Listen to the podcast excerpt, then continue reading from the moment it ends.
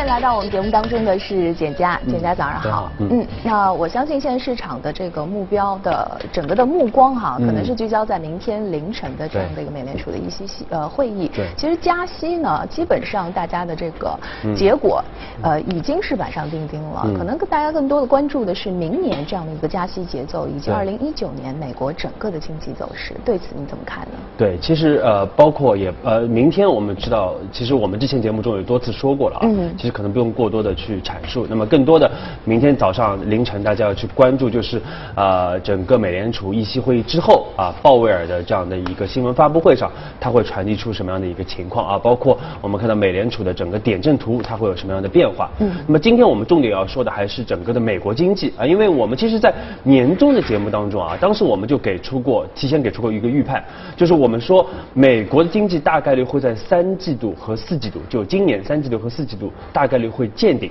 那么从目前的这样的一些先导指标，其实我们可以看出这个迹象是越来越明显。也就是说，到二零一九年，我们会看到美国经济有可能会出现一个逐季下行的这样的一个走势啊，这就是我们的一个预判。其实目前，其实年终的时候，大家对美国经济还是偏乐观的，但是我们当时建议大家还是要偏谨慎一点啊，包括对于美股。那么为什么会出现这样的一个逐季放缓的一个走势啊？我们说主要和四个因素有关。那么首先就是我们看到整个美国的确实这个特朗普的税改。它的一个边际的一个效果开始出现逐步的一个递减，那么另外呢，就是和这个美联储的一个加息，它的一个后续的一个效应是有非常大的一个关系。另外，我们看到美国整体目前的整个房地产的一个景气度已经开始出现了明显的一个下行啊。那么最后呢，其实我们说和美股有关系啊，因为由于美股的这样的一个调整，会导致整个居民的一个收入，包括消费的一个支出，会出现受到明显的一个抑制。嗯哼。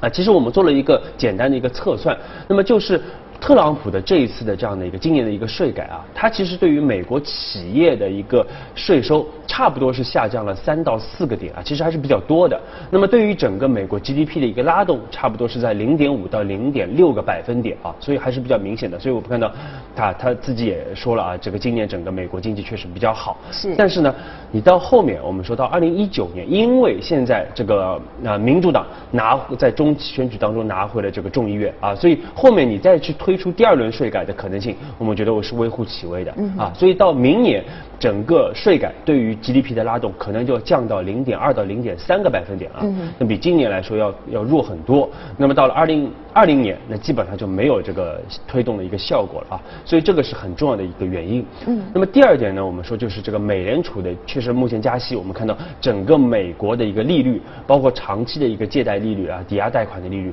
都是出现了一个持续的一个上行啊，包括。明天如果再加息，可能还会进一步的一个上行。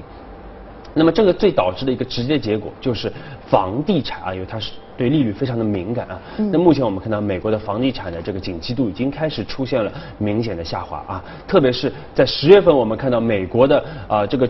库存的这个新屋库存的这样的一个去化的月份，突然跳升到了七点五个月。那么这个是这个指标非常呃这个有意义啊，因为它是二零一一年二月份以来最高的这样值啊，而且也是高于这个这个指标的一个平均值。什么叫去新屋去化？就是说啊，要不就是库存太多了。啊，要不就是这个整个的一个销售变慢啊，所以导致整个新屋的库存去化时间变长啊。另外，我们看到有个很重要的指标，就是标普席勒的这样的一个二十个二十大城市的一个房价指数。我们看到从五月份到九月份已经出现了连续六个月的一个下滑啊，这个也是二零一五年以来第一次。所以说这些。种种的指标都预示着美国目前整个房地产，由于受到利率的一个不断的上行啊，它的确实已经景气度开始出现了一个下滑，甚至一个加速下滑的这样的一个状态。嗯啊，而且这个呃，包括经济的下行啊，包括这个税改啊的这个放缓啊，包括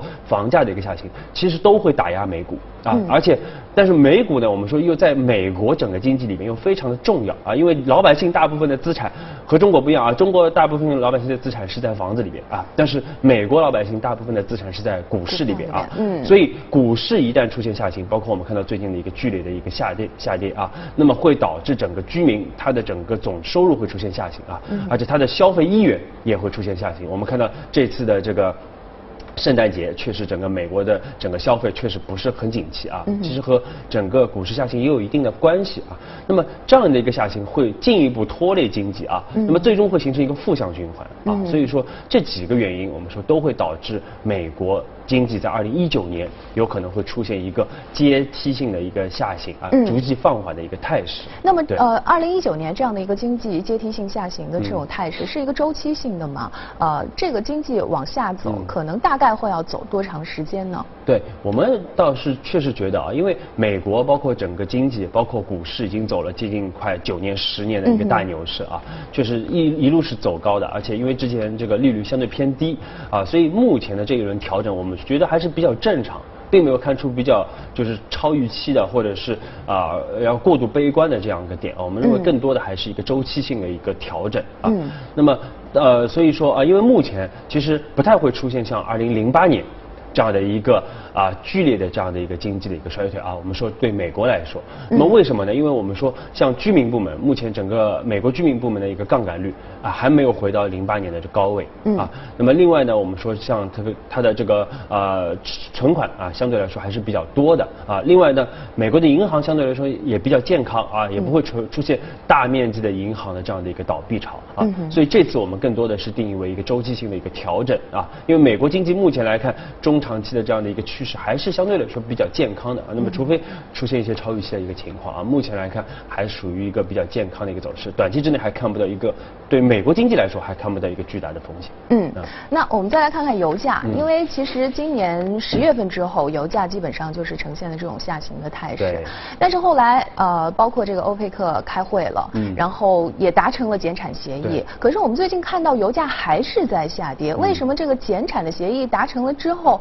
还是对这个油价完全的没有任何的作用呢？嗯，对，确实啊，主持人说的就是十二月七号，当时欧佩克和欧非欧佩克啊，确实是开会啊，而且是达成了这样的一个减产协议，也就是到明年一月份开始。呃，两两欧佩克和非欧佩克啊，要共同减产差不多一百二十万桶每天的一个水平。对，其实这个是比市场预期的要好的，因为市场预期可能就减一百万桶，最后减了一百二十万桶。那但是呢，我们看到从油价的这个表现来看啊，最近就抛光会后整个油价的表现来看啊，确实市场并没有把这个东西当成一个非常大的一个利好啊，而是出现了很纠结的一个走势。嗯，包括我们看到本周油价又是加速的一个下行啊。北海布伦特油价已经跌破了六十美元每桶的水平。嗯。啊，纽纽约期呃纽约的那个轻质原油期货也是跌破了五十美元每桶的一个水平啊，是而且甚至是出现了一个加速下跌的一个走势。包括我们看到昨天又是出现了一轮新的一个暴跌啊。那么最主要的原因啊，我们说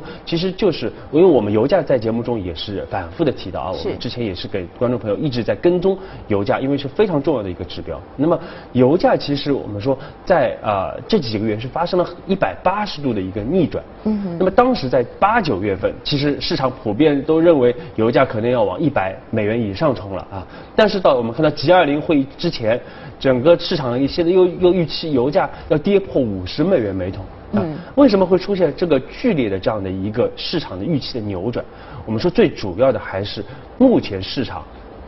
已经开始开始接受一个新的观点啊，就是油价目前已经处在一个供过于求的这样的一个状态啊。嗯。那么这个状态是由多重原因啊造成的啊。一方面我们说和政治原因有很大的关系啊，包括特朗普一直在发推特要降油价，对吧？另外我们节目中也深度点评过。那个沙特呃记者卡舒吉的一个被害案，其实这个对于油价都会都产生了非常直接的一个影响啊。那么这是一方面的原因，这政治方面的原因。另外，其实从实际的产量确实也是这样啊，因为我们看到从供给的角度来说，呃，美国其实今年。它的整个的一个原油产量已经达到了一千一百五十万桶每天的水平，那么这是个什么水平？这是全球第一的原油的产量国啊，所以美国现在已经成为原第全球第一大的原油的生产国，因为它的页岩气的一个革命啊。那么另外呢，我们说呃这个，而且上个月开始啊。美国是七十五年来第一次变成了原油的进出口国，也就是说，美国不再是从全球大量的采购原油啊，而是已经开始向全球输出原油了。这个大家一定要去关注。那么，另外与此同时，呃，俄罗斯也在继续增产啊。俄罗斯目前的产量其实和美国差了一点点，一千一百四十二万桶每天啊，其实就差了八万桶每天的一个水平，也是一个历史的新高。包括我们看到沙特也是意外的一个增产啊，因为这个种种的原因啊。那么另外像呃伊朗。它的虽然是受到美国的制裁，但是它的原油依然是能够出口的。所以供给面，我们看到大家都在不断的在扩大自己的一个产出。嗯。但是在需求层面，由于整个啊这个全球的一个贸易摩擦的一个持续的一个加剧啊，地缘政治的一些风险，其实目前包括其实确实影响到全球经济的增速啊，包括我们说 IMF 啊等等的国际的机构啊，包括我们自己对于明年的整个全球经济的增速也是出现了下修的啊。嗯。那么这个就会使得其实。大家对于原油的需求会减少，那么再加上美联储如果再继续加息的话，新兴市场国家的这个经济肯定会继续承压，这个需求又会进一步减少啊。所以一方面供给在不断的增加，另外需求可能有减少的一个迹象啊。所以目前虽然说这个双方是达成了这个减产的协议，但是目前短期来看，我们说还很难逆转这样的一个油价下跌的这样的一个态势。